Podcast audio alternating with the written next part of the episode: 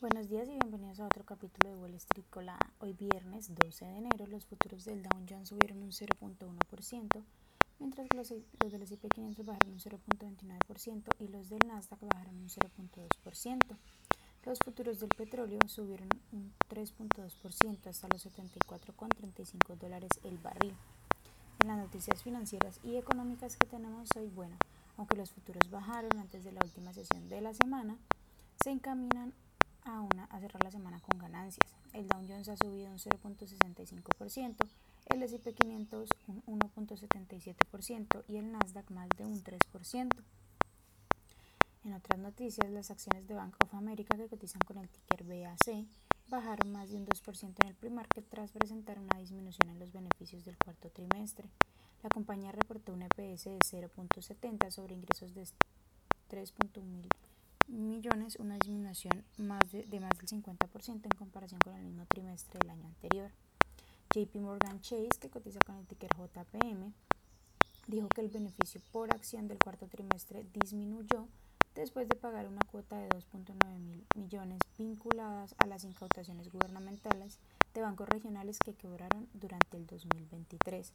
La compañía reportó un EPS de 0.4 sobre ingresos de 39.94 mil millones versus los 39.78 mil esperados por los analistas. Por otra parte, las acciones de Wells Fargo que cotizan con el ticker WFC bajaron ligeramente en el pre-market, incluso después de que el banco presentara resultados mejores de lo esperado. La compañía reportó ingresos de 24.48 mil millones de dólares comparados con los 20.30 mil previstos por los analistas. Además, esta cifra representa un aumento del 2% con respecto al cuarto trimestre del 2023.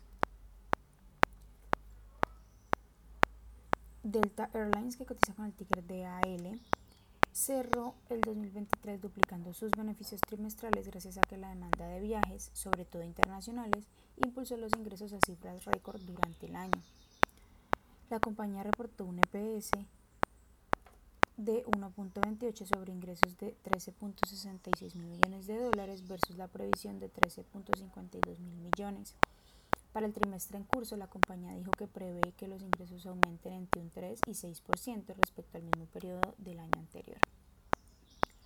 En otras noticias, los primeros ETF de Bitcoin al contado debutaron en la Bolsa de Estados Unidos el jueves, lo que impulsó brevemente la, a la criptomoneda por encima de los 48 mil dólares iShares Bitcoin Truth, que cotiza con el ticker IBIT de BlackRock. BlackRock cotiza con el ticker BLK. Y Fidelity Wise Origin Bitcoin Fund, que cotiza con el ticker FBTC, registraron volúmenes de negociación superiores a los mil millones y 6.68 millones respectivamente. Por otra parte, bueno, las acciones de vehículos eléctricos siguen bajo presión después de que Hearst Global, que cotiza con el ticker HTZ, dijera que va a reducir sus pérdidas por adopción de vehículos eléctricos descargados por un tercio de su flota mundial para compras de coche de gasolina. Esto pondrá a la venta cerca de 20.000 vehículos eléctricos, incluidos los de Tesla, que cotizan con el ticker TSLA, en respuesta a la escasa adopción y los elevados costos de reparación. Esas son las noticias que tenemos para hoy antes de que abra el mercado. Les recuerdo que pueden encontrarnos en todas nuestras redes sociales como arroba Spanglish Trades, pero además de eso, también visitar nuestra página web www.spanglishtrades.com para que no se pierdan ninguna noticia en actualización de la bolsa de valores. Por supuesto, como siempre, estamos compartiendo con ustedes en español. Muchas gracias por acompañarnos y por escucharnos. Los esperamos de nuevo el lunes en otro capítulo de Wall Street Colada. Que tengan un feliz día.